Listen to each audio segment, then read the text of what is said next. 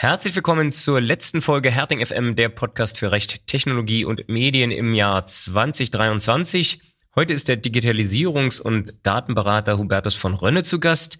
Mit ihm werden wir über die Datenstrategie der Europäischen Union und den konkreten Ergebnissen dieser Strategie sprechen. Ähm, es wird also vor allem um den Data Act und die unmittelbaren Folgen für Unternehmen gehen. Ja, mein Co-Host heute ist wie schon in der letzten regulären Folge, die beiden Sonderfolgen aus Anlass unseres KI-Tags habt ihr ja hoffentlich gehört, ist schon wieder im Podcast Neuling. Äh, mit mir wird Markus Zempinski heute durch diese Episode führen. Sehr schön, Markus, dass du da bist und vielleicht stellst du dich den Zuhörern kurz vor. Ja, äh, vielen lieben Dank, Martin. Ähm, ich bin Markus Zempinski, äh, wissenschaftlicher Mitarbeiter bei Herting seit mittlerweile mehr als zweieinhalb Jahren, also auch schon wieder etwas länger hier.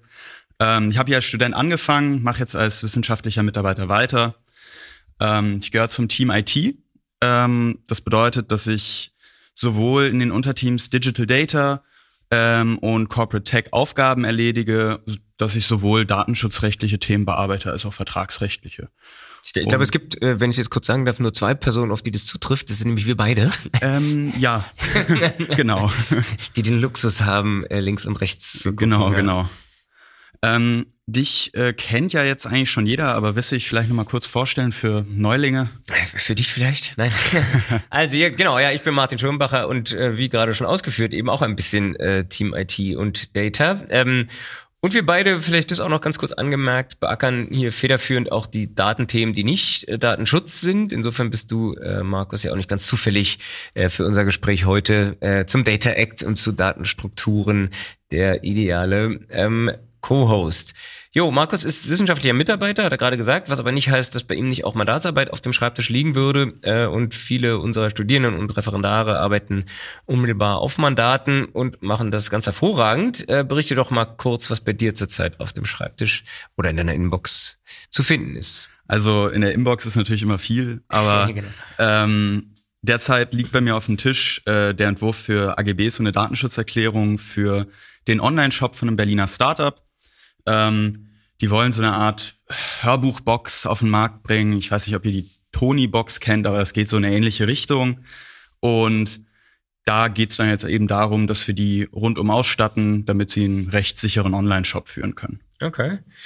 Ähm, Tonybox kenne ich zufälligerweise. ähm, ähm, ja, die sind ja WLAN gepowert. Äh, das heißt, beim Entwurf der AGB und der Datenschutzerklärung musstest du auf digitale Inhalte 327 Folgen Ähm, Software as a Service Modelle eingehen? Oder? Zum, zum Glück nicht, äh, weil die haben, ich sag mal, einen etwas klassischeren Ansatz gewählt. Ähm, sie haben letztendlich eine physische Box mit einer, einem physischen Speichermedium gewählt, auf dem dann diese Audiodateien abgespielt werden. Heißt kein Internet, äh, keine Internetverbindung erforderlich, so dass es dann auch einfach ein bisschen weniger Kopfschmerzen, äh, auch datenschutzrechtlich ist. Okay. Und, und die ähm, vertreiben, wollen es sozusagen selber vertreiben und dann macht ihr sozusagen Online-Shop AGB. Äh, genau. Also die, die werden da jetzt ihren Shop aufbauen oder haben den jetzt vielleicht auch schon fertig. Das weiß ich gerade nicht mehr so ganz. Ähm, und dann äh, werden die über diesen Shop ihre Produkte verkaufen und äh, mit unseren Rechtstexten dann auch hoffentlich keine Probleme haben. Ja, das habe ich auch. ähm, genau, gibt es da irgendwelche äh, Punkte, die du jetzt in den AGB regeln musst, die jetzt vielleicht abweichen von dem völligen Standard? Ja, also äh, natürlich Online-Shop äh, AGB sind in Grundzügen immer ähnlich, wie du sagst, aber es, es gibt immer ein paar Sachen, auf die man achten muss. Äh, hier eine Sache, die mir so dann doch noch nicht untergekommen war, dadurch, dass es ja ein physisches Speichermedium ist, auf dem diese Audiodatei gespeichert ist, ähm, kennen ja bestimmt viele, wenn sie irgendwie online eine DVD kaufen oder eine CD, wenn es das noch Menschen machen.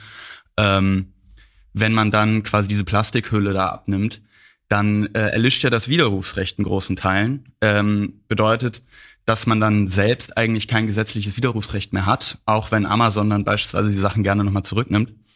Ähm, das war eine Sache, die wir in den AGB integrieren mussten. Das war für mich dann auch mal eine etwas neue Sache. Schön, schöner Fall übrigens von Erlöschen des Widerrufsrechts, obwohl es immer als Ausnahme vom Widerrufsrecht äh, bezeichnet genau, wird. ja. Aber ist es ja nicht, weil die Kunden haben ja zunächst das Widerrufsrecht. Sie könnten zum Beispiel die Ware nicht annehmen, also die, Genau. die Speichermedium da oder einfach Genau, sie, zurückschicken. sie, sie bevor müssten es halt äh, in dieser äh, eingeschweißten oder wie auch immer das ausgestalteten Verpackung äh, direkt zurückgeben, damit man halt als Hersteller weiß, okay, die Person hat jetzt nicht diese DVD genommen, aufgemacht, kopiert und schickt sie jetzt zurück. Genau. Genau. Ähm, jo, und bei der Datenschutzerklärung, äh, da irgendwelche Besonderheiten? Ähm, ja, also bei der Datenschutzerklärung, natürlich kann man da in äh, vielen Teilen äh, mit wenigen Änderungen ähm, Elemente übernehmen aus vorherigen äh, Datenschutzerklärungen, die man mal gemacht hat, aber bei der Datenschutzerklärung selbst ist es natürlich immer eine spezifische Anpassung erforderlich, weil jeder einzelne Mandant hat andere Dienstleister, andere Services, die er in Anspruch nimmt und die gilt es dann natürlich zu ermitteln. Und erst wenn man weiß, was für Dienstleister der auch tatsächlich verwendet, kann man dann auch wirklich anfangen, die Datenschutzerklärung zu schreiben. Manchmal geht das mit der Ermittlung sehr schnell, weil die das halt einfach auf dem Zettel vorbeibringen und sagen, hier, das ist alles, was wir haben. Manchmal muss man dann ein bisschen genauer nachfragen, dann dauert das auch mal. Einfach weil es so viele Anbieter mittlerweile gibt und so viele Services, die man auch für eine Webseite braucht. Ist ja Mandanten häufig gar nicht so klar, dass sozusagen, wenn sie ihre, in ihre Website wieder irgendein Tool einbauen, dass das dann jetzt gleich wieder genau. Folgen hat. Oder äh, wenn ein deutsches Tool dann plötzlich für ein amerikanisches oder für ein vielleicht sogar russisches oder chinesisches ausgetauscht wird, dass da dann auch nochmal ein ganzer Rattenschwanz an äh, Texten folgt. Ja. Ähm, Genau, also das war's jetzt bei mir. Ähm, bei dir, was liegt bei dir gerade so Schönes auf dem Tisch? Also, wir haben uns für eine große Plattform mit Sitz in Berlin mit der konkreten Umsetzung des DSA befasst. Äh, die Anfragen zur Umsetzung des ähm, Digital Service Act ähm, häufen sich gerade und ich staune auch immer wieder, wie viele offensichtliche Fragen sich stellen, ähm, zu denen nirgends eine gute Antwort zu finden ist. Das ist ein bisschen wie, wie wir es bei der DSGVO auch hatten. Ähm, Genau. Ja, und jetzt, bevor du zu den einzelnen Fragen kommst, ähm, worum geht es denn eigentlich beim DSA? Also der Digital Services Act ist Teil der EU Digital Strategy oder Digitalstrategie und ein bisschen ein Sammelsurium eigentlich, wenn man da reinschaut. Äh, je nachdem, mit wem man spricht, stehen da ganz andere Dinge im Vordergrund. Äh, ja, es geht letztlich um die Verantwortlichkeit von Plattformen und Suchmaschinen für Handlungen von Unternehmen, aber auch von Privatpersonen auf der Plattform. Ähm, und das betrifft dann einerseits, und deshalb ist der DSA in aller Munde äh, zurzeit, ja, einerseits Themen wie Hate Speech, Beleidigung im Netz. Wir müssen mehr tun, um die Leute vor äh, Beleidigungen zu schützen äh, und so weiter. Und andererseits aber auch ähm, um dubiose Geschäftspraktiken, die eben Unternehmen auf der Plattform vornehmen können, irgendwelches Zeug verkaufen, was sie nie liefern, ähm, wo dann eben auch die äh, Plattform in die Verantwortung genommen werden soll. Außerdem enthält der DSA zum Beispiel eine Regelung zu Dark Patterns bei der Auswahl von Einwilligungsoptionen oder Kaufoptionen ähm, auf der Plattform. Ah, okay. Und worum ging es dann jetzt bei euch spezifisch? Also die, die Plattform ist im Immobiliensektor tätig. Da ging es zum einen darum, äh, ob der DSA auf verschiedene Dienste, die haben ja nicht nur eine Website, äh, ja, auf verschiedene Dienste der Plattform anwendbar ist. Ähm, da kommt es zum Beispiel darauf an, ob die Plattform den Abschluss von Fernabsatzgeschäften ermöglicht, so steht es im Gesetz. Das ist natürlich offensichtlich, wenn man unmittelbar auf der Plattform Verträge schließen kann ähm, ja, wie, was weiß ich, bei eBay oder bei Amazon, wo ich mit dem Amazon-Händler einen Vertrag schließe, dann ist klar, dass die, ja, klar. dass die Plattform den Vertrag ermöglicht.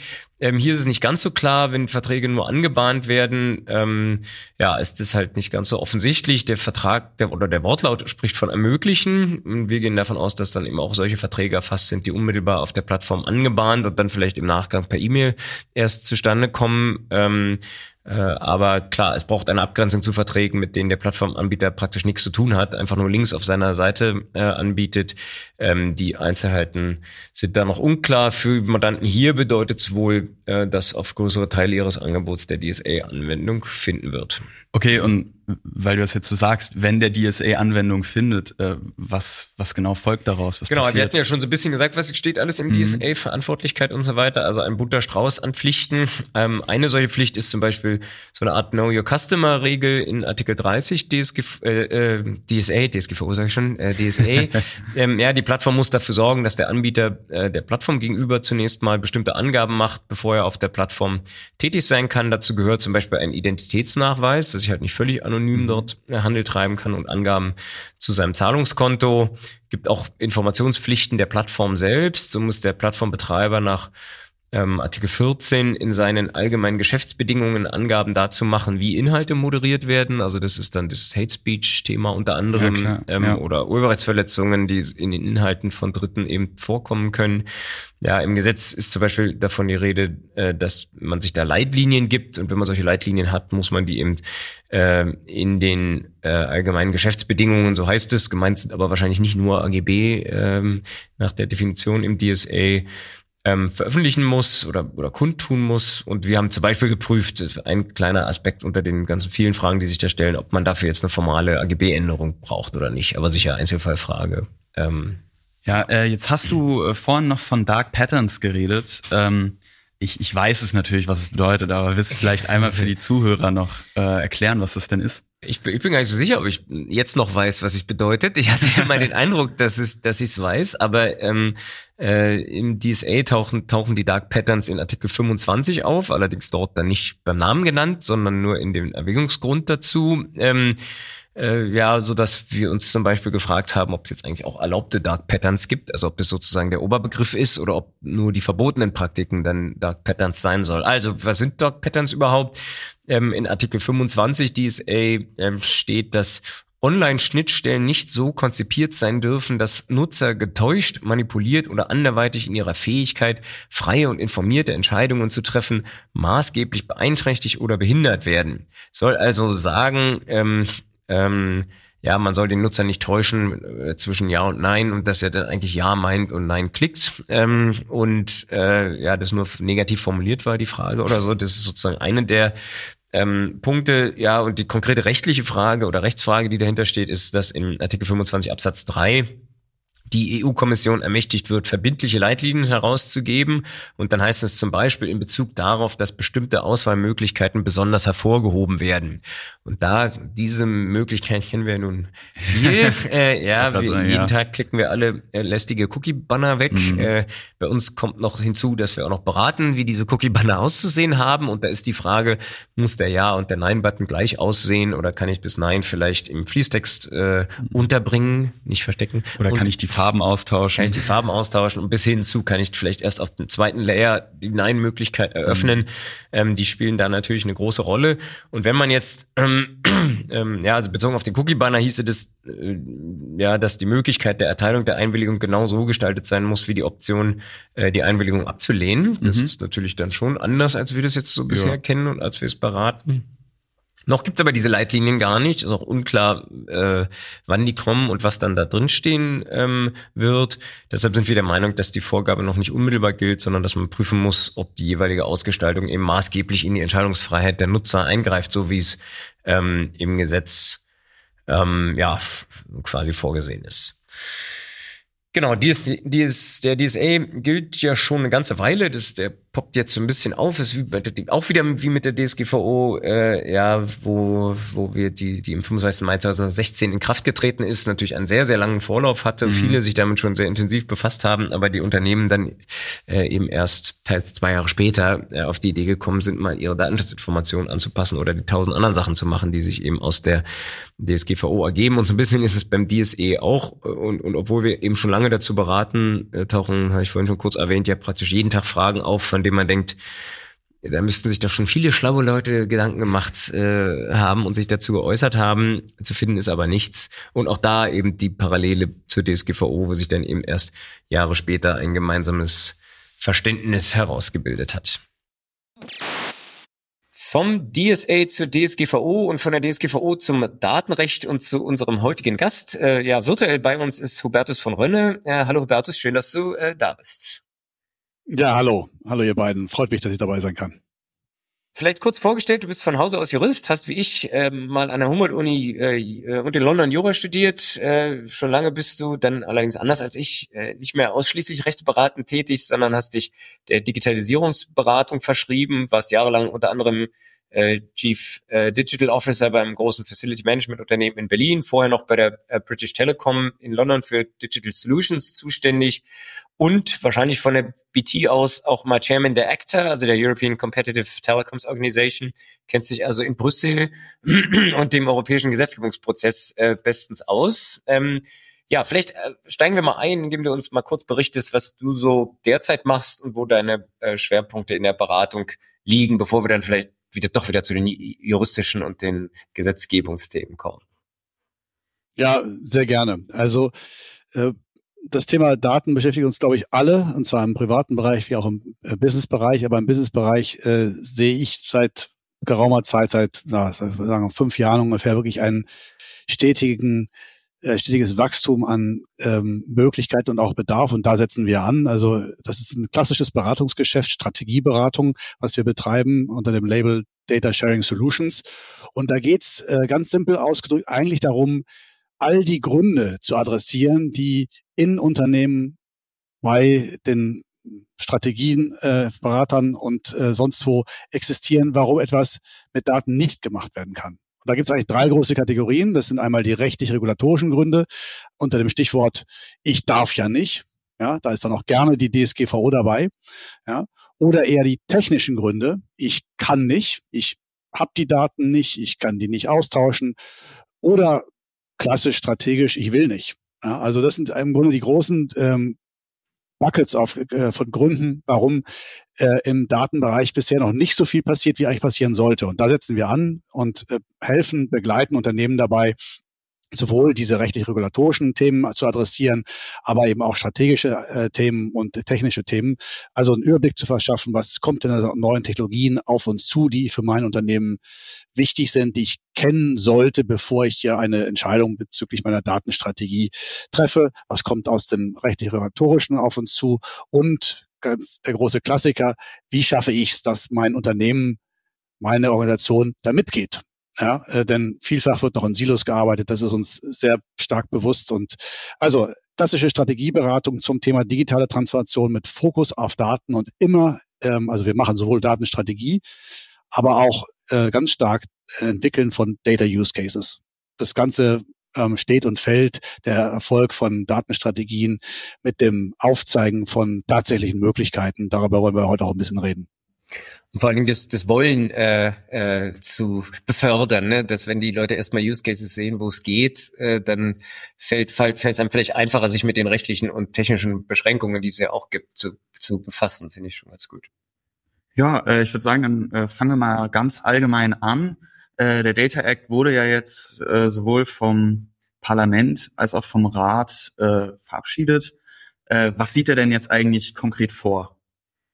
Ja, also ich glaube, man kann das so ausdrücken, äh, äh, er, ähm, der Data Act wird einen Paradigmenwechsel verursachen. Ich glaube, so groß darf man das schon aufhängen. Warum? Weil er im Kern vorsieht, dass die Rechte zur Nutzung von Daten, und zwar von bestimmten Industriedaten, neu geregelt werden. Ja, ich versuche das mal in einem Satz zusammenzufassen. Ähm, das sieht dann etwa so aus. Ähm, die Rechte zur Nutzung von Daten aus vernetzten Produkten.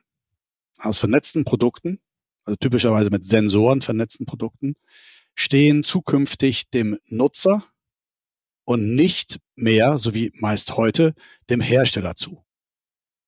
Ja, also die Nutzungsrechte an Daten aus vernetzten Produkten stehen dem Nutzer und nicht dem Hersteller zu. Das ist ja im Grunde der Kern des Data Acts. Und das ist eine quasi eine Umkehrung der Realität, äh, wie wir sie heute haben. Nicht? Die meisten äh, typischen vernetzten Produkte, also Autos beispielsweise, ja, die ganzen Datenströme fließen im Wesentlichen, nicht ausschließlich, aber im Wesentlichen fließen erstmal zum Hersteller. Hm.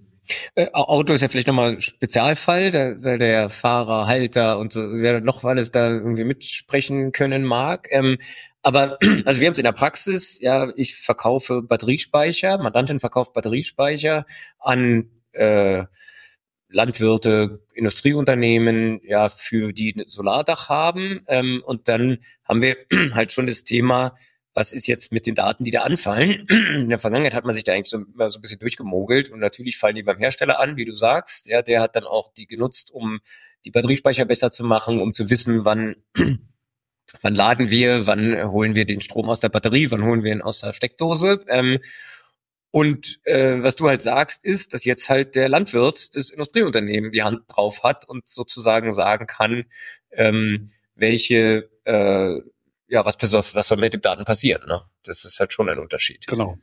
und auch die Monetarisierungsmöglichkeit vielleicht hat, die da draus, die dann da besteht. Ja, also ich glaube, äh, vielleicht macht es Sinn, da ganz kurz nochmal einen Schritt äh, zurückzugehen und äh, nochmal zu kurz zu beleuchten, warum dieser Data Act eigentlich jetzt so durchgeboxt worden ist und den strategischen Rahmen, wenn ihr wollt. Ja, ich glaube, es könnte auch für die, die Zuhörer durchaus interessant sein.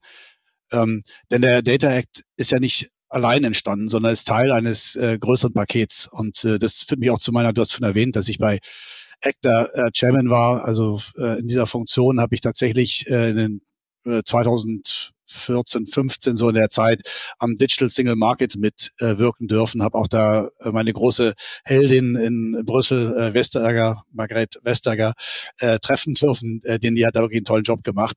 Ähm, also warum sage ich das? Weil der Data Act im Grunde, ich würde sagen, so der für mich zumindest der vorläufige Höhepunkt ist eines wirklich ernst gemeinten strategischen Unterfangens in Europa, äh, eine eigene, ähm, eine eigene Datenwelt, eine Datenökonomie, Datengesellschaft, datenbasierte Gesellschaft zu etablieren. Und zwar irgendwie als europäisches Modell zwischen dem amerikanischen, den Hyperscalern und den äh, großen Plattformen, die wir so kennen, und dem, äh, ja, und dem chinesischen System. Ja, und dazwischen äh, wurde äh, Mitte der 2000er, äh, 2010er äh, eine Digitalstrategie für Europa äh, entworfen und äh, irgendwann auch erkannt und das führte dann 2020 zum European Data äh, Strategie Paper oder Entwurf. Ähm, da wurde festgelegt, dass wir in Europa den Datenschatz an Industriedaten ähm, für uns heben wollen nach unseren Regeln. Und das heißt eben Sovereignty und Trust. Äh, und äh, das sind nicht unbedingt die identischen äh, Vorgaben, die wir jetzt in China oder auch in den USA finden. Ähm, wir haben ja als Privatpersonen sehr früh eigentlich, wenn man so will, salopp gesagt, unsere ähm, äh, Personal Data, ähm, unsere Personendaten großzügig hergegeben äh, und dafür auch Gegenleistung bekommen. Aber äh, als Google äh, Maps-User beispielsweise, ja, machen wir einfach alles so. Bei Industriedaten soll uns Europäern das nicht nochmal passieren und äh, der eigentliche Ausdruck im Kern, würde ich sagen, ist das, ist, der, ist das der Data Act, der jetzt sagt, also pass mal auf, bei Industriedaten ähm, wird das anders geregelt. Das ist, glaube ich, äh, warum dieser Data Act so besonders wichtig ist. Ähm, vielleicht nächste Frage. Jetzt sagst du Industriedaten, aber wer, also wer ist so alles betroffen? Wen betrifft es? Wen, wen, wer, wer ist potenzielles Beratungsmandat für dich und, und uns?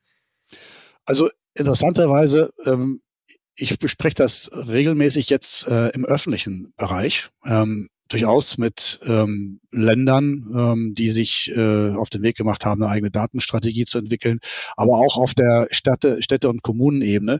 Und das liegt, glaube ich, äh, vor allen Dingen daran, dass die sich äh, häufig sowieso mit den Datenthemen ähm, befassen müssen, weil sie Open Data Vorgaben haben. Also sie müssen be bestimmte Daten veröffentlichen und stellen jetzt nur fest, na gut, also wenn wir es eh schon veröffentlichen müssen, das eine oder andere, gucken wir doch mal, wo wir auch möglicherweise selber was mit den Daten machen können. Und da kommen wir dann sehr schnell zu den äh, kommunalen, zu den öffentlichen ähm, Unternehmen, öffentlicher, äh, also ÖPNV beispielsweise, Energiesektor, da ist der, der öffentliche Bereich auch gut vertreten. Und da gibt es sehr viele ähm, vernetzte Objekte, ja, Busflotten beispielsweise, ähm, äh, andere Industrieanlagen, und also das ist ein großer äh, Teil ähm, der Beratungsmandate und dann natürlich auch im privaten Bereich. Äh, Hersteller fragen sich, insbesondere wenn sie von außerhalb von Europa kommen, gilt das überhaupt für mich, äh, wenn ich meinen Sitz nicht in Europa habe? Die Antwort ist ganz simpel ja.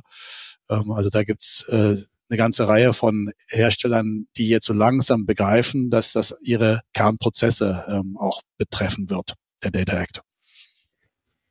Genau, äh, jetzt wo Sie gerade sagen, ähm, dass die Kernprozesse betroffen sein werden, äh, ab wann denn eigentlich? Also bis wann müssen Sie denn äh, die Prozesse umstrukturieren? Na gut, wir haben jetzt erstmal eine Zweijahresfrist bekommen und dann nochmal ähm, nach verschiedenen Kategorien nochmal oben drauf was zur Änderung der Prozesse. Also äh, die Pi mal Daumen-Regel äh, lautet, würde ich sagen, äh, zwei Jahre Zeit äh, ist uns allen gegeben, bevor wir in die eigentliche Hardcore-Umsetzung gehen. Ähm, was ich aber immer wieder auch ähm, vor allen Dingen denjenigen, die heute diese vernetzten Objekte schon nutzen, sage, eigentlich müsst ihr euch alle jetzt schon darauf vorbereiten, denn in der jetzigen, in den nächsten zwei Jahren werden viele vertragliche Beziehungen sich verändern. Und das passiert vorher, bevor der Data Act seine eigentliche Gültigkeit hat. Vom Inkrafttreten, Umsetzungsfrist und Wirksamwerden. Europäische Richtlinien und Verordnungen treten in Kraft, nachdem sie im Amtsblatt der Europäischen Union veröffentlicht wurden. In den Regelwerken ist, meist ganz am Ende, ein ausdrückliches Datum genannt, an dem das Regelwerk in Kraft treten soll. Meist ist das 20 Tage nach der Veröffentlichung. Richtlinien bedürfen der Umsetzung durch die Mitgliedstaaten. Dazu bekommen die Mitgliedstaaten eine Frist, die auch explizit geregelt ist. Das ist die sogenannte Umsetzungsfrist. Diese beträgt meist 12, 18 oder 24 Monate. Davon zu unterscheiden ist ein Datum des Wirksamwerdens. Bei Verordnungen legt der europäische Gesetzgeber manchmal Fristen für das Wirksamwerden fest. Diese Fristen können für unterschiedliche Kapitel oder einzelne Artikel in der Verordnung auch unterschiedlich sein. Der Data Act beispielsweise soll 20 Monate nach dem Inkrafttreten wirksam werden. Artikel 3 Absatz 1 dagegen soll erst nach 32 Monaten Wirkung entfalten. Die Verordnung ist also schon in Kraft, die Unternehmen wissen, was auf sie zukommt. Wirkung entfalten die Normen aber erst nach Ablauf der Frist bis zum Wirksamwerden. Genau, es ist ja, ich habe den letzten Vortrag gehalten zu KI-Verordnung äh, und habe die Überschrift war äh, mit der Vorbereitung auf die DSGVO haben wir ja auch nicht 2018 angefangen. Ähm, nee. Und so ist es halt hier auch. Zumal ist ja anders als bei der DSGVO. Das ist für mich auch nochmal, äh, was wir jetzt auch zum Teil auch öffentlichen Mandanten, öffentlich rechtlichen Strukturen und Mandanten sagen, ähm, äh, ja nicht nur darum geht, die Datenschutzinformation anzupassen und irgendwie so ein paar Compliance-Issues, die man im Zweifel von außen nicht sieht, äh, zu beackern, sondern der an die Grundfesten gehen kann. Ne? Wenn ich äh, mein Businessmodell auf die Daten, die, die ich meinen Kunden äh, einfach weil ich es technisch kann, abziehe, stütze und die aber denen aber auf einmal das Recht gegeben ist, dass sie das gar nicht gewähren müssen oder ich sie vielleicht fragen muss. Ähm, äh, ja, und und du hast öffentliche Unternehmen angesprochen. Wir haben hier schon mal über Data Governance Act gesprochen. Der kommt ja dann auch noch mit rein. Äh, ja, wenn ich Daten share, dann, dann muss ich sie mit allen sharen. Ähm, ja, also dass das einfach technische Umsetzungsmaßnahmen in den Unternehmen voraussetzt, die äh, mit dem, was jetzt aus der DSGVO kommt, nur mittelbar, wenn, wenn überhaupt vergleichbar sind. Ne?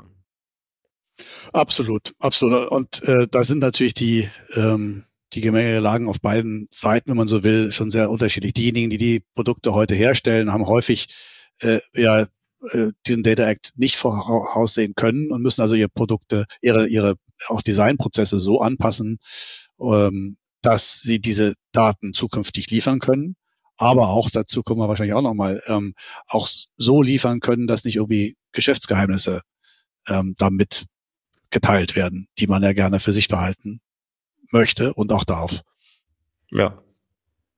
Ähm, ja, äh, wenn wir jetzt gerade schon über den Data Act geredet haben, äh, wollen wir mal vielleicht kurz äh, zu den ähm, Übergangsbereich zwischen Data Act und DSGVO kommen, weil es wird ja nicht alles so glatt laufen, wie der Data Act sich das ja vielleicht vorstellt. Und er sagt ja auch, äh, die DSGVO bleibt unberührt. Die Lieblingsformulierung in Brüssel bei allen neuen Gesetzen. genau, genau. Ähm, mhm. und daher die Frage, ähm, der Data Act, hat das einen tatsächlich praktischen Anwendungsbereich oder ist es im Endeffekt nur ein Luftschloss, äh, dem die DSGVO dann Riegel vorschiebt? Also ich ähm, glaube, die Frage ist ganz aus meiner Sicht ganz einfach zu beantworten. Äh, das ist kein Luftschloss, es ist sehr reell. Ähm, wie groß der Impact wird, ähm, das hängt jetzt davon ab, äh, zum einen, wie bei der DSGVO auch, wie wird er ausgelegt, ja, aber auch ähm, auf der Anwenderseite, also sowohl bei den Herstellern und äh, den Nutzern, äh, wie wie pragmatisch geht man mit diesen neuen Vorgaben um. Also Luftschloss ist es, glaube ich, deswegen auch nicht, weil hier eigentlich eine klare Trennung ähm, in der Zielsetzung gemacht worden ist zwischen äh, DSGVO, personenbezogene Daten und Data Act, Industriedaten. Ja, das eine darf das noch nicht aushebeln, das ist schon richtig. Aber es gibt wirklich ähm, im Industriebereich gibt es enorme Mengen an Daten, die überhaupt keinen Personenbezug haben.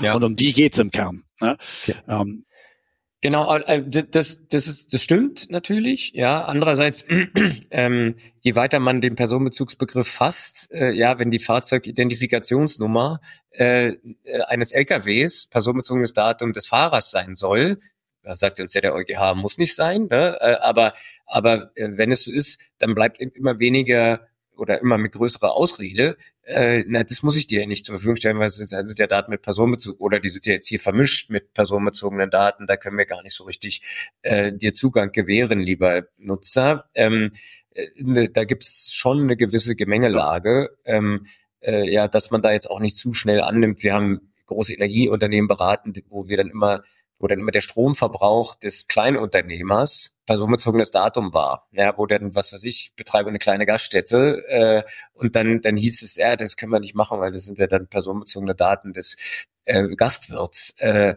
ja, was absurd ist, aber es gibt neben dem neben diesen Grenzfällen eben einen sehr großen Bereich, wo der Data Act zweifelsohne stattfindet ne, und, und Anwendung ja. findet. Ja. ja, und Martin, ich äh, ganz offen, äh, ich, das ist ja der, mein Eingangspunkt gewesen. Ne? Ich glaube, dass äh, gerade in Deutschland, muss man ganz offen sagen, so äh, wird der, die DSGVO ja gerne auch als ähm, als Ausrede benutzt, um Dinge nicht zu machen. Also ich, ich bin ja auch viel international unterwegs.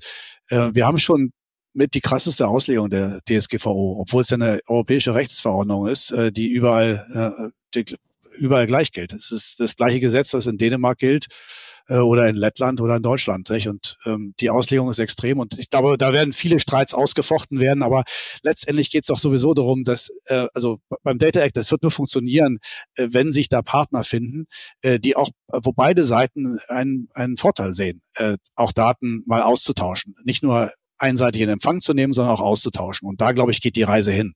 Es ähm, gibt ja auch schon die ersten schönen Beispiele, wo Automobilunternehmen durchaus mehr Daten teilen, als sie das ähm, beispielsweise mit den Flottenherstellern, äh, Flottenbetreibern, als sie das noch vor ein paar ähm, Jahren getan haben. Und als sie es bisher müssen, ne? Also das ist Oder ja, als sie bisher äh, müssen, genau. Ja, ja, ja, das ist das ist natürlich dann eben in, in Vorwegnahme äh, dessen, was der Data Act dann sozusagen verpflichtend macht, umso mehr, umso wichtiger, dass man da dran bleibt und sich dann schon überlegt, welche äh, Möglichkeiten gibt es da, welche Monetarisierungsmodelle gibt es, welche äh, Probleme können wir vielleicht durch ein weitergehendes Sharing von Daten auch in Angriff nehmen. Hilft ja auch den Automobilherstellern, wenn sie wissen, wie, was mit den Flotten los ist, äh, ja, was die Kunden vielleicht brauchen, wenn man denen äh, mehr Daten ähm, zur, zur Verfügung stellt. Ja, vielleicht nochmal zur Praxis. Du hast gesagt, äh, Industrieunternehmen ähm, wird es vor allem betreffen. Vielleicht, vielleicht nochmal für die Zuhörenden, hast du ein griffiges Beispiel dafür, wo der Data Act dann eben zu solchen Zusammenarbeiten führen kann, äh, ja, um welche Daten es überhaupt geht und welche Pflichten dann der Data Act den Unternehmen eigentlich auferlegt, die den Herstellern vor allem auferlegt. Ich habe äh, ja gerne, ich habe zwei Beispiele. Als erstes vielleicht mal eher ein Beispiel, ähm, gar nicht unbedingt nur Data bezogen, aber für ein Umdenken eines ganz großen, das kann man auch äh, namentlich erwähnen, das hatten die so äh, freigegeben. Äh, Oliver Ganser von BMW hat dieses schöne Beispiel gebracht, äh, warum äh, BMW umge angefangen hat umzudenken.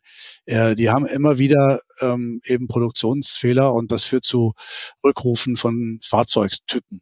Ja?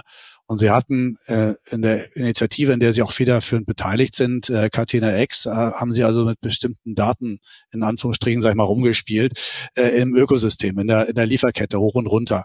Äh, und äh, da kam es also tatsächlich bei BMW zu so einem größeren Vorfall und äh, auf der Liste standen eine Million Fahrzeuge, die zurückgerufen werden sollten. Und dadurch, dass sie jetzt bereits Daten ähm, aus den Fahrzeugen, aber auch aus der Lieferkette geteilt hatten, ließ sich das mit der entsprechenden Expertise letztendlich über mehrere Stufen auf 37.000 reduzieren. Ja, muss man sich mal vorstellen, was das an Aufwand, ja, Stress im Unternehmen, Kosten, aber vor allen Dingen Reputationsschaden oder eben nicht bedeutet, ja, wenn man es um ein Vielfaches reduzieren kann, was da so ein Rückruf. Äh, das hat sie zum Umdenken gebracht. Also das ist ein äh, tolles Signal und das bringt mich auch gleich zu der anderen Seite. Also das, was mir eigentlich am meisten Spaß macht, ist die Dynamik, die jetzt äh, im öffentlichen, äh, privaten und öffentlichen äh, Mischbereich äh, des äh, der, der, der Transportation, also Transport, äh, öffentlicher Nahverkehr, Personennahverkehr passiert. Ja? Also die Kommunen, die äh, kommunalen Busunternehmen haben natürlich im Laufe der Zeit verstanden, dass sie auch eine gewisse Buying Power haben. Aber jetzt kommen, bekommen sie als zweites eben diesen Data Act an die Hand gereicht, nachdem sie, mit dem sie dann eine ganze Menge an neuen Fahrzeugdaten bekommen wollen. Und das Beispiel, was ich hier euch gerne mitteilen äh, möchte, das ist, äh, kommt aus Mainz. Also die Mainzer beispielsweise ähm, ja, Mainzer Stadtwerke, äh, die haben jetzt eine Planung mal aufgestellt, wie läuft das in den nächsten Jahren weiter. Heutzutage haben sie ähm, ungefähr 56 Millionen Fahrgäste im Jahr. Äh, das sind so also 180.000 pro Tag. Das ist schon eine ganze Menge an Personen, die sie transportieren. Das wird aber um mindestens 50 Prozent wachsen. Und das Ganze als Stadt in einem Umfeld, in dem sie gezwungen sind, weg von Dieselflotten auf E-Flotten umzustellen. Das sind die anderen Vorgaben, die jetzt der Data gar nicht mit, aber das sind die vielfältigen anderen Green-Vorgaben. Ne? Also die haben ein Riesenproblem und ähm, müssen jetzt also auf E umstellen äh, und würden gerne besser planen. Wann machen sie das und wie machen sie das? Und vor allen Dingen, was heißt das eigentlich, wenn ich eine E-Busflotte plötzlich habe? Was heißt das für meinen normalen Betrieb? Und da kommen wir wirklich ins Eingemachte. Äh, wenn man vernünftig umstellt, eine E-Flotte, haben sie uns dargelegt, dann muss man auch über die ganzen, über die Fahrpläne und die Fahrstrecken nachdenken, weil ein E-Bus eben komplett anders sich verhält im Winter beispielsweise zum Sommer. Die Batterie ist eher leer.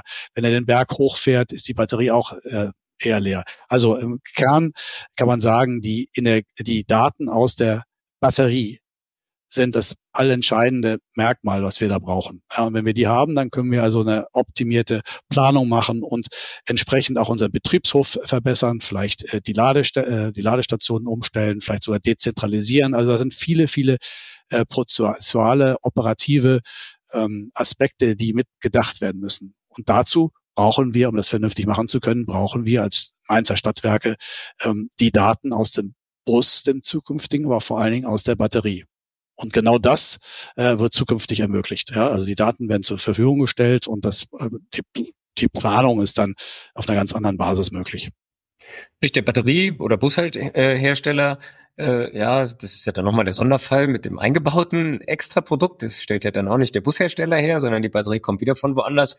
Ähm, aber der muss diese Daten zur Verfügung stellen und dein Beispiel zeigt, zeigt eigentlich besonders eindrucksvoll, wie verrückt es ist, dass es die schon bisher so ist. Ne? Also es kann eigentlich gar nicht sein, dass, äh, dass ein, ein äh, ja, ÖPNV-Anbieter, bei uns die BVG, äh, da nicht vollen Zugriff hat auf die Daten und gar nicht weiß oder empirisch testen muss, wann die äh, Batterien wie viel äh, ähm, ja, Strom verbrauchen. Ähm, in Berlin haben wir natürlich noch ein anderes Problem. Da brauchen wir erstmal selbstfahrende Busse anscheinend. Äh, heute Morgen wieder in den Nachrichten gewesen, dass es zu wenig Busfahrer gibt und alles, was fahren kann, auf der Straße ist. Äh, das ist dann nochmal Zusatzthema, wenn 50 Prozent mehr Leute kommen. Aber, ähm, aber die Optimierung von Routen, von Strecken, von Ladezonen, die die ja dann auch brauchen, das ist natürlich ein Top-Thema ähm, dafür, ja. Äh, jetzt haben wir ja viel darüber geredet, äh, was der Nutzer dann alles an Daten bekommen darf. Ähm, jetzt ist äh, der Punkt, dass auch von einigen Stimmen, auch in der Literatur, das etwas kritisch gesehen wird, dass jetzt eigentlich nur der Nutzer diese Daten herausverlangen kann und er quasi derjenige ist, der alle Rechte in der Hand hält hinsichtlich dieser generierten Daten. Was ist denn Ihre Ansicht dazu? Also gut, die, die Auslegung des Data Acts überlasse ich äh, den Rechtsexperten äh, zusammen mit den, denjenigen, die es geschrieben haben. Aber also grundsätzlich äh, steht ja noch ein bisschen mehr drin. Da steht ja drin im Data Act, äh, dass ich als Nutzer auch die Daten an einen Dritten weitergeben lassen darf. Das gehört auch dazu. Das ist ein ganz wichtiger Baustein. Denn wenn man jetzt mal bei uns beim Privaten bleibt, also ähm, ob jetzt äh, ihr oder ich mit unseren, vielleicht unseren Fahrzeugen oder, oder E-Bikes oder so, ob wir uns wirklich die Daten geben lassen wollen und damit was eigenes machen, daran ist zu zweifeln, nicht? Ähm, also, ähm, es geht schon um die Nutzung auch durch Dritte. Ja, und das ist, glaube ich, eigentlich ganz gut verankert im, im Data Act. Ähm, also man, man wird halt, ich glaube, man wird so ein bisschen schauen müssen, ähm, ob sich das dann wirklich materialisiert. Wir haben eine Parallelvorschrift in der DSGVO, wonach ähm, ähm, ja, äh, man, man als Betroffener das Recht hat, seine Daten in einem Format zur Verfügung gestellt zu bekommen, die anderen Unternehmen äh, genau. sozusagen das äh, Arbeiten mit den Daten erleichtern. Ich da quasi einen, einen, nicht einen Fresh Start habe, sondern mit meinen Daten ankommen kann. Und da hatten wir damals, als es das erste Mal ähm, ähm, aufkam, ähm, dieses Recht auf äh, Data Portability, ähm, ja, da hatten wir dann irgendwie uns Beispiele ausgemalt, ja, Amazon würde mir 100 äh, Euro Gutschein geben, wenn ich ankomme mit meinen Zalando oder äh, Alibaba-Daten. Äh, ja, ist null passiert. Es, es, gab einfach nichts, was in diese Richtung okay. passiert ist. Ähm, ja, jetzt ist die Frage, ob der Data Act da jetzt wirklich ähm, ein, ein sozusagen weitergehende, also effektiver ist als der Artikel 20 DSGVO.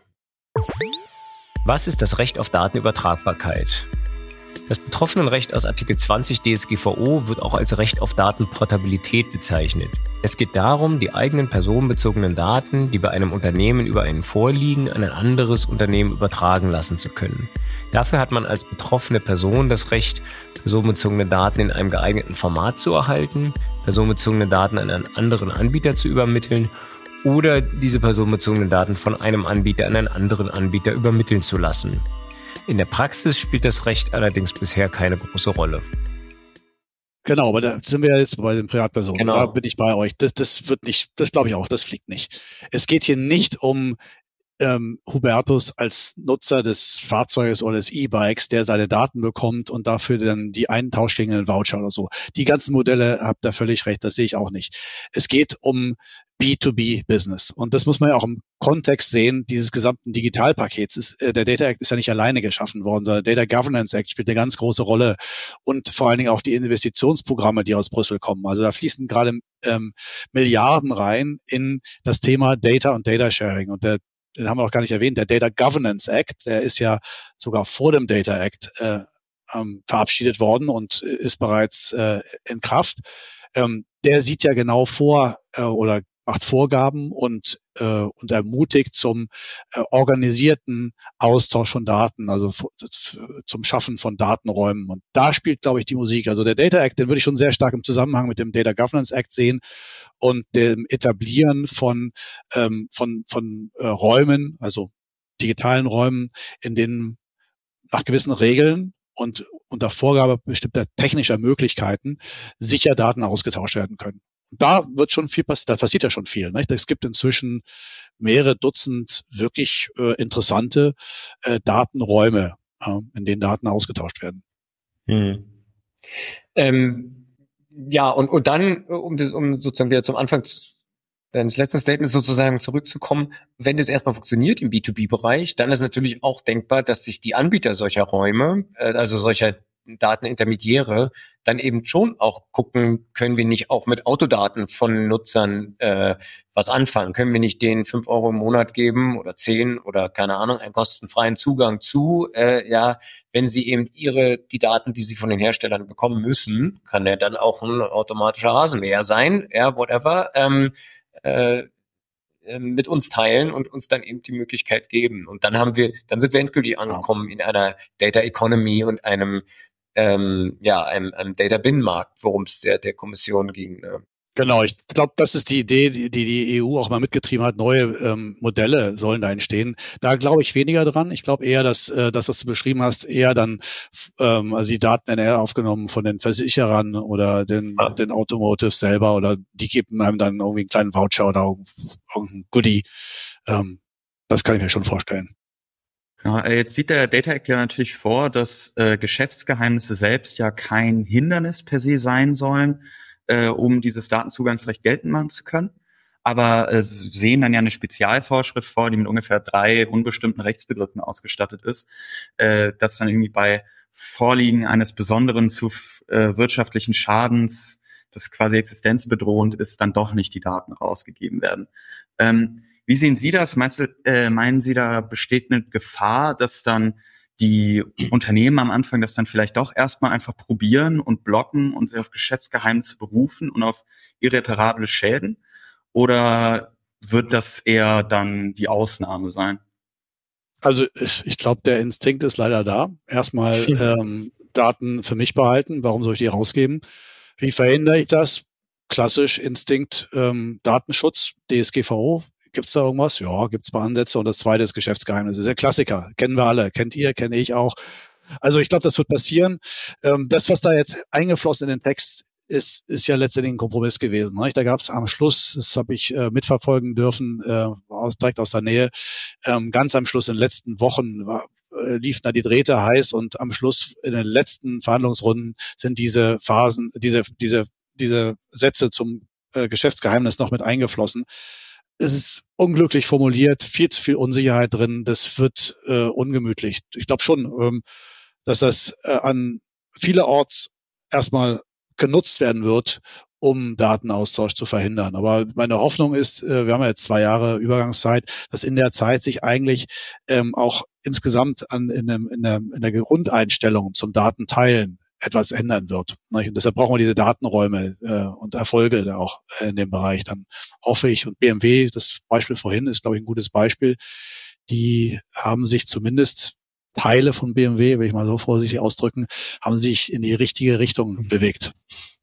Okay, das ist natürlich dann deine Konzernerfahrung, die wir ja auch teilen, wenn wir Mandanten haben und eigentlich uns auf der sicheren Seite fühlen, mit, wenn wir mit der Rechtsabteilung oder im Marketing, wenn wir da unterwegs sind, mit dem Marketing äh, ähm, sprechen und dann hören, dass es ganz andere Strömungen von woanders gibt, die das dann alles genau. wieder torpedieren und am Ende äh, gewürfelt wird, ob der Daumen hoch oder runter geht. Das, ja, wer dann da über auf den auf die Entscheider dann da den meisten Einfluss hat, ähm, davon wird sicher abhängen, äh, noch ein Hinweis ähm, für die Zuhörenden. Es, es gibt einen ganz äh, tollen Podcast, Ausgabe von der Auslegungssache. Kollegen von Heise machen den, wo der ähm, das habe ich vorhin noch vergessen, jedenfalls böse Lager, der Abgeordnete, Volt-Abgeordnete Damian, Damian, Damian, genau, äh, ähm, interviewt wird, der der Schattenberichterstatter für den Data Act war in Brüssel und äh, und dann eben von der Nacht der, der Nacht der langen Messer berichtet hat, wie das dann und genau äh, um Geschäftsgeheimnisse geht, tue ich mal in den Show Notes den Link dazu. Ähm,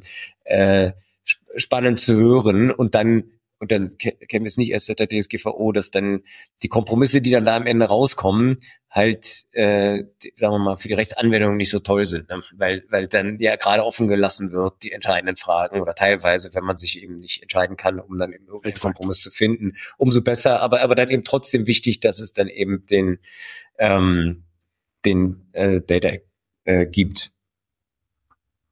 Ähm, Gerade ich wollte sagen, den Damian kenne ich auch gut. Äh, ich habe mit ihm auch ein Interview geführt. Das äh, schicke ich euch dann rüber. Äh, könnt ihr auch nochmal an eure Zuhörer weitergeben. Da kommen auch noch ein paar schöne Anekdoten dazu. Cool. Genau, äh, jetzt sind äh, Sie ja in der Digitalisierungsberatung äh, tätig. Ähm, wollen Sie uns vielleicht einmal so den groben Prozess, ähm, der hinter diesem ganzen, wir möchten jetzt diese Daten verwenden, steht, einmal so ein bisschen aufschlüsseln? Ja, also der erste Schritt ist ähm, in Anführungsstrichen leider häufig äh, die Frage, was dürfen wir eigentlich? Ja, also äh, die Frage, die an mich, an uns herangetragen wird, ist häufig von denjenigen, die was machen wollen und das überrascht euch jetzt, glaube ich, nicht, intern ausgebremst werden. Ja, lass mal lieber sein. Ja? Und äh, dann gucken wir uns gemeinsam an, ähm, was ist denn denn diese vorhin besprochenen drei Punkte, ähm, woran hapert's, äh, warum da, dürft ihr eventuell nicht oder könnt nicht oder wollt nicht. Und dann äh, gucken wir uns tatsächlich an, äh, was in der, wenn es die gibt, in der Digital- oder Datenstrategie der jeweiligen Organisation schon verankert ist. Ja? Ähm, häufig gibt es die Datenstrategie nicht. Dann ist das ein erster Schritt. Dann nehmen wir uns äh, tatsächlich äh, die Stakeholder in den Organisationen zur Seite und äh, erstellen mit denen eine Datenstrategie. Und das äh, Interessante bei der Datenstrategie ist häufig, dass äh, ja äh, die meisten guten Blick haben für die klassischen Daten im CRM-System oder im ERP-System und verschiedenen klassischen ähm, operativen Systemen, aber keinen Blick haben für die eigentlich verfügbaren Daten drumherum im Ökosystem oder auch offen, frei verfügbaren Daten. Und das ist eigentlich der erste Punkt, sich mal einen Überblick zu verschaffen, was ich, ich in meinem Unternehmen für Daten zur Verfügung habe. Und dann ähm, ist der klassische zweite Schritt, also der erste Schritt ist so ein typischer strategischer Top-Down-Schritt. Ja, wir fliegen von oben rein und äh, bestimmen erstmal abhängig von unserer Vision und Mission, ähm, was wir eigentlich machen wollen. Und dann gehen wir aber rein in die Use Cases und dann entwickeln wir mit äh, den Organisationen zusammen konkrete Use Cases. Ja, und davon abgeleitet, also erstens Strategie, ja, zweitens Use Cases und davon abgeleitet äh, gibt es dann eine Reihe von verschiedenen vorbereitenden Tätigkeiten, die häufig nötig sind. Das ist erstmal ein richtiges äh, Dateninventar zu erstellen, ähm, das deutlich über das hinausgeht, was klassischerweise in den typischen Systemen drin ist. Ja. Äh, und dann sich Gedanken zu machen auch zu der Datenorganisation. Was brauche ich denn für Skills? Was brauche ich denn für äh, Qualitäten?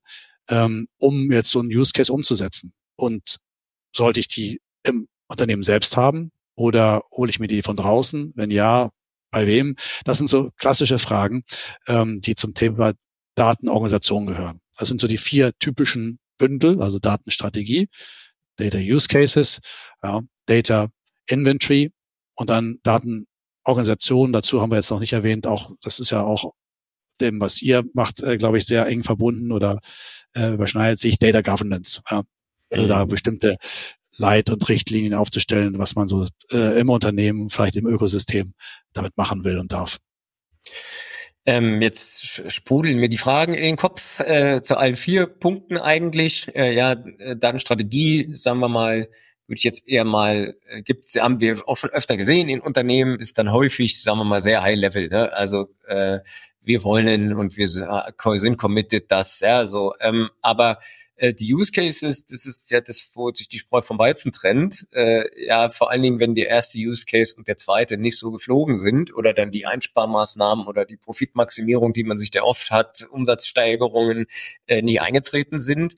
Ähm, aber, äh, aber ich glaube, es ist wichtig, dass es, dass man auch, auch ja, Konzern, unternehmensintern man halt zeigt, dass hier es geht. Ja, also äh, wenn wir halt uns eine Strategie geben, die vorsieht, dass wir mehr mit Daten machen äh, und uns dann konkrete, vielleicht von außen äh, von euch äh, gezeigte Use Cases entwickeln, dann kann man damit eben umgehen. Und dann kommt die nächste Frage, wie wie wie komme ich jetzt an die Daten in meinem Unternehmen ran? Ähm, ja, also manche gehen ja also im Marketing, ich mache ja sehr viel Online-Marketing und da sind natürlich Daten im Überfluss vorhanden.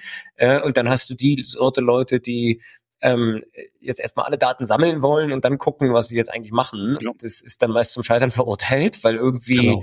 äh, gibt's dann alles und nix. Ähm, ja, und, und dann ist halt schon wichtig, das andersherum anzugehen. Ne? Und äh, ja, sich die Use Cases zu überlegen und zu gucken, was wollen wir eigentlich erreichen damit. Ähm, ja. Ja, ich äh, der, äh, wolltest du noch was fragen oder ich habe Nee, man sagt euch erstmal. Ja, nee, ich, ich, ich glaube, das ist genau das genau der kritische Punkt, nicht? Also nur Daten irgendwie sammeln und dann in ein äh, klassisch war es in Data Warehouses und dann packen wir alles in irgendwelche Data Lakes rein. Das bringt uns nicht so richtig viel weiter, wenn dahinter nicht eine Strategie äh, liegt und äh, und eine relativ konkret formulierte ähm, Vorstellung, was der Business Benefit oder organisatorische Vorteil ist. Ja. Mhm. Und da kann ich nur sehr empfehlen, dass man auch äh, über die eigene Schulter und den Tellerrand gucken sollte, nicht nur was die Konkurrenz macht, sondern was im Ökosystem passiert und vor allen Dingen, was vielleicht an gerade an äh, anderen Initiativen im europäischen Raum äh, als Data Space in der eigenen, im eigenen Sektor entsteht. Da ist unglaublich viel los. Und da treffen sich die, ich will mal sagen, die, die Willigen, die Interessierten, die motivierten äh, Unternehmen, ähm, möglicherweise da dann mitzumachen. Das äh, wäre ein mhm. sehr guter Ansatz, weil das ist immer sehr konkret. Vielleicht an dieser Stelle noch einmal für die Zuhörer, äh, jetzt ist der Begriff ja schon gefallen, äh, Data Lake, Data Warehouse, Data Silo, was, äh, was sind denn jetzt da so die Unterschiede, was, was darf man darunter verstehen?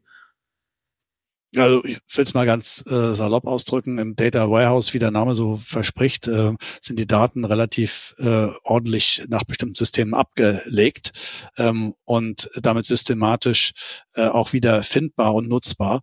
Im Data Lake ähm, schmeißt man eigentlich alles in einen großen Teich und äh, hat dann äh, technische Tools, um sich das rauszuziehen, was man dann irgendwann braucht. Ja. Ähm, aber in beiden Fällen ist es häufig eben auf den eigenen äh, Datenschatz bezogen. Und was jetzt zunehmend interessanter wird, äh, sich eben nicht nur auf die eigenen Daten zu konzentrieren, sondern auf die verfügbaren Daten. Das ist eigentlich ein wirklich klassischer Umdenkprozess. Ne? Also ich muss nicht nur nach innen gucken, was habe ich denn da so alles an schönen Datenschätzen, sondern äh, welche Datenschätze stehen auch draußen zur Verfügung, die ich mitnutzen kann. Und da äh, sind wir häufig, also das ist, glaube ich, ein, ein sehr anspruchsvolles Umdenken, was da erforderlich ist. Die meisten Menschen, glaube ich, tendieren dazu, Daten als ganz klassisches Asset zu sehen, ja, so wie Liegenschaften, wie irgendwie ein Fuhrpark. Ähm, den muss man schützen. Und den schützt man am besten, wenn man den für sich behält. Ja, wenn ich meine mhm. Fahrzeuge nicht rausgebe und ich nur selber fahre, ja, dann kann da weniger passieren, wie wenn ich teile. Und das ist bei Daten eben genau das Gegenteil. Das, ist, das gilt nicht, der Grundsatz. Bei Daten gilt genau das Gegenteil eigentlich. Äh, je mehr die Daten genutzt werden und geteilt werden, desto mehr sind sie wert. Ist halt die Frage, wie man es schafft, dass man dann eben wie wenn ich meinen mein Fuhrpark anderen zur Verfügung stelle, dann mache ich das ja äh, nicht, damit die mehr genutzt werden, sondern damit ich da, was ich durch die Vermietung noch Geld einnehmen kann, ja, oder oder meine Mitarbeiter happier machen kann, wenn ich denen erlaube, dass sie damit rumfahren. Ähm, ja, wir müssen halt schon schauen, dass die Use Cases so sind, dass das dann eben auch was zurückkommt, ne, wenn ich Daten teile, äh, dass man das dann irgendwie auf Gegenseitigkeit hat. Entweder es gibt einen monetären Benefit oder es gibt eben wirklich äh, äh, Data gegen Data, dass ich halt wirklich genau. dann auch ähm, mehr davon habe. Jetzt ist ja im Data Act, äh, ja, dann, dann gibt es halt die Verpflichtung, äh, die Daten bereitzustellen und das ist dann eben wahrscheinlich auch eine Aufgabe, ähm, zu schauen, naja, ihr habt, ihr betreibt ja eine riesige Fahrzeugflotte. Was ist denn mit den Daten, die daherkommen? Da könnt ihr doch so, ja, also dass man erstmal den Blick öffnet, was du ja gerade im Prinzip erwähnt hattest, auf Daten, die, auf die man jetzt eben einen Anspruch hat, die man monetarisieren kann. Und natürlich hilft es jetzt nicht den Handwerker, der irgendwie zehn Autos hat, der wird jetzt da nicht profitieren von, aber aber äh, wenn ich eine riesen Firmenwagenflotte habe äh, und, und, und ja, man kann ja im Energiebereich sonst wohin gucken, äh, ja, das, dann eben äh, Industrieunternehmen, äh, großen Dienstleistungsunternehmen auf einmal Daten zur Verfügung stehen, die sie vorher gar nicht hatten.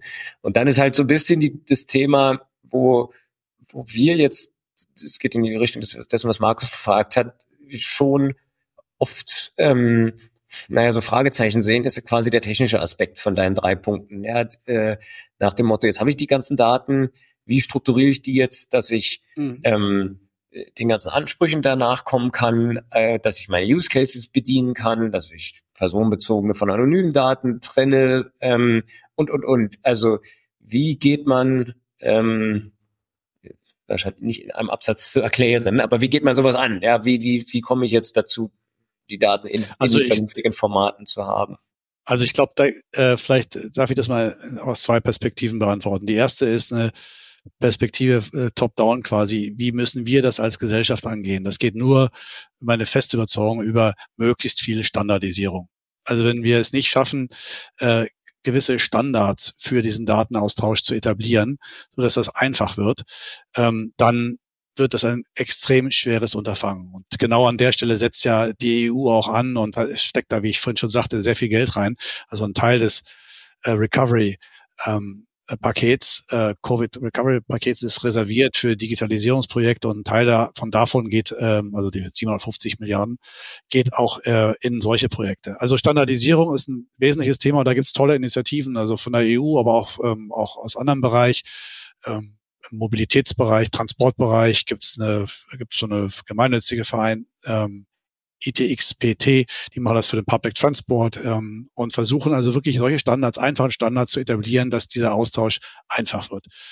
Ähm, also das ist, glaube ich, äh, ein, ein Teil der Antwort. Äh, was muss ich als Unternehmen machen? Also da, da gibt's einen allerersten wichtigsten Punkt, das ist äh, Datenqualität. Ja, ähm, das kann ich aus meiner Erfahrung als Chief Digital Officer von verschiedenen Unternehmen und also Mittelstand, aber auch im Großkonzern sagen ähm, da sind wir meilenweit von dem entfernt, was wir uns wünschen würden oder was, was äh, sinnvoll wäre, um ähm, Daten richtig nutzen zu können. Das geht los mit eben äh, der Vollständigkeit von Daten oder ähm, Fehler in der äh, Datenaufnahme, äh, fehlenden Verantwortlichkeiten, wer die updaten muss, wer die aktualisieren muss. Also das ist ein erster ganz wichtiger erster Schritt.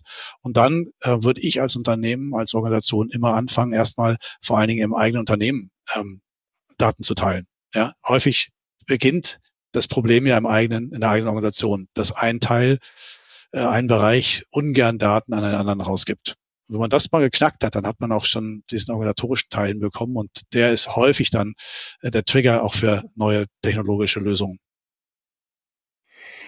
Jo, sehr gut. Ich glaube, das war äh, ein Top-Schlusswort. Wir sind auch schon wieder, äh, haben jetzt hier schon wieder eine Dreiviertelstunde ähm, verbracht damit, äh, der das sozusagen das Platzet für ein für Datenqualität. Ja, ist, also man sieht es im ganz ganz kleinen. Ja, was weiß ich, meine Analytics-Daten aus der, von der Webanalyse, ja, die halt äh, da vorliegen und, und einfach anfallen, anfallen jeden Tag hundertfach und niemand macht damit irgendwas. Und, und wenn, wenn sich dann mal jemand befasst, befasst damit, stellt man fest, dass sie eigentlich nicht brauchbar sind, weil sie so strukturiert sind oder weil sie die falschen Sachen aufzeichnen und so weiter. Und geht eben bis, bis in die Großkonzerne, wo es eben, wo noch viel mehr Daten aus äh, überall ähm, anfallen. Und der Data Act, ich glaube, da, und genau wie der Data Governance Act auch, wird da, glaube ich, schon für eine gewisse Ordnung sorgen. Dein Wunsch nach Standardisierung kann ich nachvollziehen. Der, der, dass es die nicht gibt, ist der Grund, warum der Artikel 20 DSGVO nicht funktioniert hat bis jetzt. Ne? Aber vielleicht ist der Data Act da eben auch nochmal ein,